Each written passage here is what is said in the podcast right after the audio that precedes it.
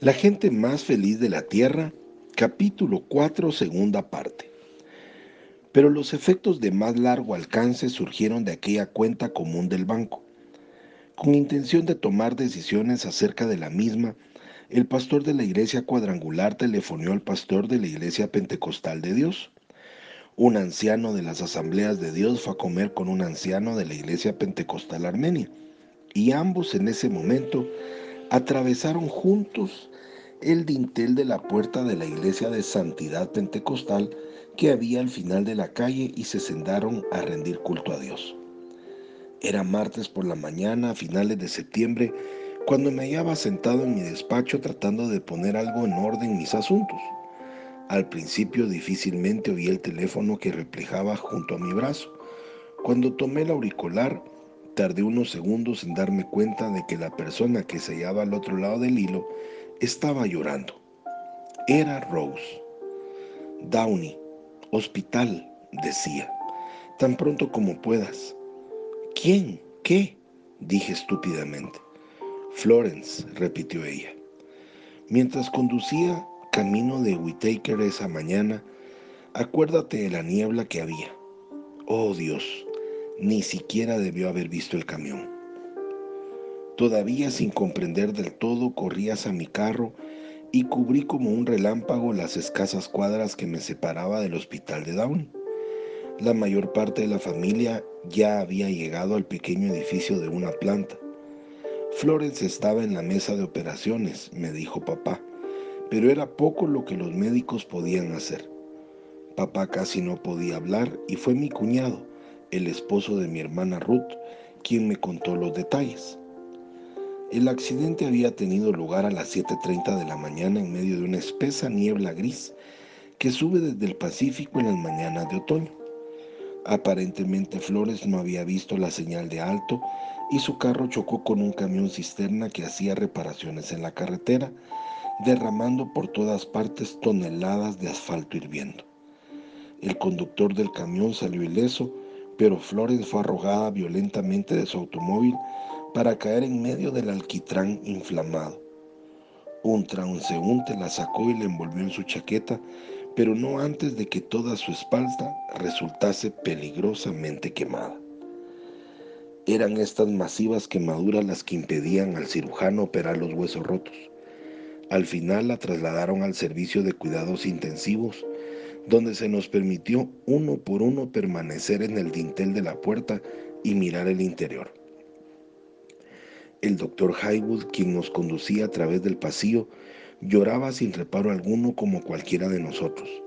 Fue este mismo hombre quien 17 años atrás había traído al mundo a Florence y quien le había tratado desde el sarampión a la tosferina de su infancia.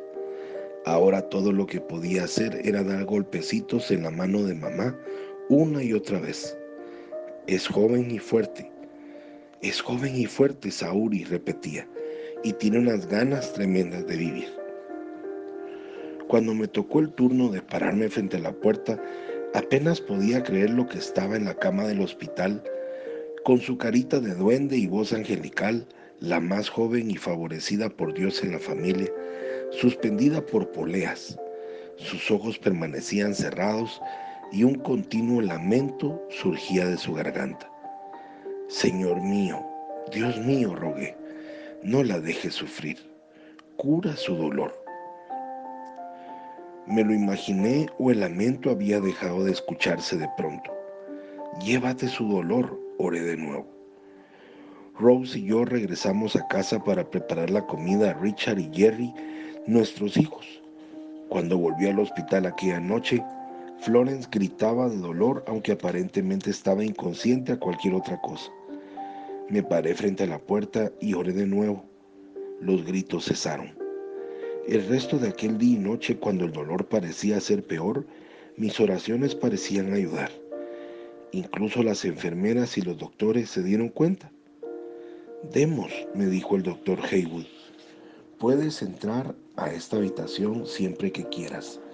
Incluso la alimentación por el sistema intravenoso parece ir mejor cuando tú estás aquí. Así que me proveyeron una bata blanca, máscara y gorro quirúrgico y una silla para que me sentase a la cabecera de la cama y durante los siguientes cinco días pasé todo el tiempo que me fue posible en aquella habitación. Ni las drogas ni la cantidad de diferentes inyecciones parecían surtir efecto. Lo único que Florence dormía, me contaban las enfermeras, era en mis visitas. El por qué las cosas tuvieron que suceder así era algo de lo que yo no tenía la menor idea. A menudo recordaba 11 años atrás cuando Florence se rompió el codo y yo había sabido una mañana en la iglesia que ella sería sanada. Un extraño lazo parecía unirnos a Florence y a mí. Sin embargo, esta vez la sanidad no había seguido mis oraciones. Un alivio temporal del dolor sí, pero no el cese al peligro que se cernía sobre ella. Fue entonces cuando el peligro más grave apareció. El resultado de los rayos X que tomaron inmediatamente después del accidente mostraba que la cadera izquierda y la pelvis se habían aplastado al chocar contra el suelo. Las radiografías mostraban astillas de hueso a través de todos los órganos vitales del abdomen. Todos los días hacían una nueva placa. Cada día observaban, y yo con los doctores, que las afiladas astillas se hinchaban más profundamente en la cavidad abdominal. Seis días después del accidente, cuando aún las quemaduras no permitían una operación, nuestra iglesia declaró un día completo de ayuno. Comenzando el domingo a medianoche, la congregación entera no tomó alimentos ni bebida alguna. A las 7 de la mañana del lunes, se reunieron en la recién acabada iglesia en Goodrich Boulevard, en el este de Los Ángeles, para completar la vigilia de 24 horas por la sanidad de Florence, con un propósito común en un mismo lugar, como se lee en el libro de Hechos 2.1.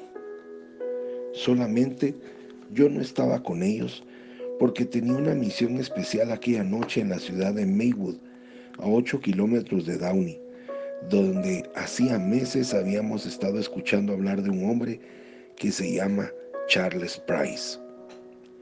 Hacía unos años el doctor Price había sido pastor de una iglesia congregacional allá en Lodi, California. Un ministro ultramoderno para una ultramoderna iglesia que incluso se jactaba de tener pista de boliche.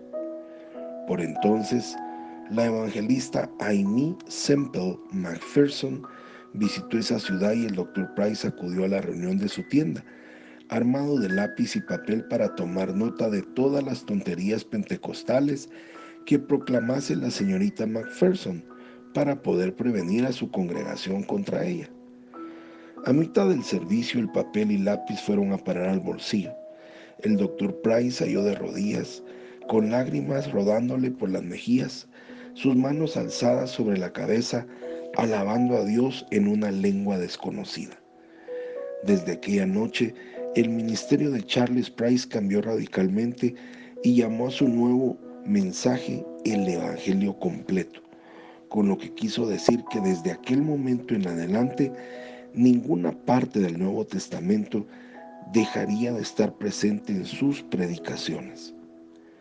Llegó a ser famoso por su insistencia en que las curaciones, tal como aparecen en la Biblia, tienen que formar parte de la vida normal de la iglesia en cualquier época y en nuestros días. Y ahora, el doctor Price estaba en la cercana Maywood, predicando en una tienda que había erigido para su propia cuenta, y a medida que se me acercaba, mi corazón se hundía. Los carros se veían aparcados a casi un kilómetro de distancia y cuando finalmente llegué a la enorme tienda, todos los asientos estaban ocupados y cantidad de personas estaban de pie afuera sobre la hierba. El doctor Price estaba hablando desde la plataforma enorme, con adorno de terciopelo rojo y blanco. Era un hombre de mediana edad, de cabello claro, que usaba gafas sin aros que ahora brillaban bajo la luz de los reflectores. Terminó el sermón e invitó a cualquiera que tuviese necesidad de sanación que pasase al frente para que le orase. Centenares de personas fueron surgiendo de todas partes. Miré el reloj. Eran las nueve de la noche. Nunca conseguiría llegar hasta él esa noche, pero el recuerdo de todos en mi iglesia de rodillas me hizo quedarme. Lentamente las largas colas fueron avanzando poco a poco. Diez y media, once, y los acomodadores intentaban terminar la reunión. El doctor Price estará por la noche aquí, de nuevo. Hermana, el día de mañana el doctor Price estará acá de nuevo. El doctor Price estará encantado de orar por usted mañana, hermano. El doctor Price estaba tomando su Biblia y la botella de aceite con que ungía a los enfermos y grité, Señor. Se dio la vuelta e intentó ver a través de las brillantes luces. Evadí la vigilancia de uno de los ayudantes. Doctor Price, mi nombre es Demo Shakarian y mi hermana ha tenido un accidente automovilístico. El doctor de Downey dice que no vivirá. Quisiera pedirle que viniese. Dije todo de un solo tirón. El doctor Price cerró los ojos y pude ver la preocupación en su rostro. Permaneció un instante quieto, luego abrió los ojos bruscamente y dijo, iré. Soy Pablo Zárate y te deseo un día lleno de bendiciones. Hasta mañana.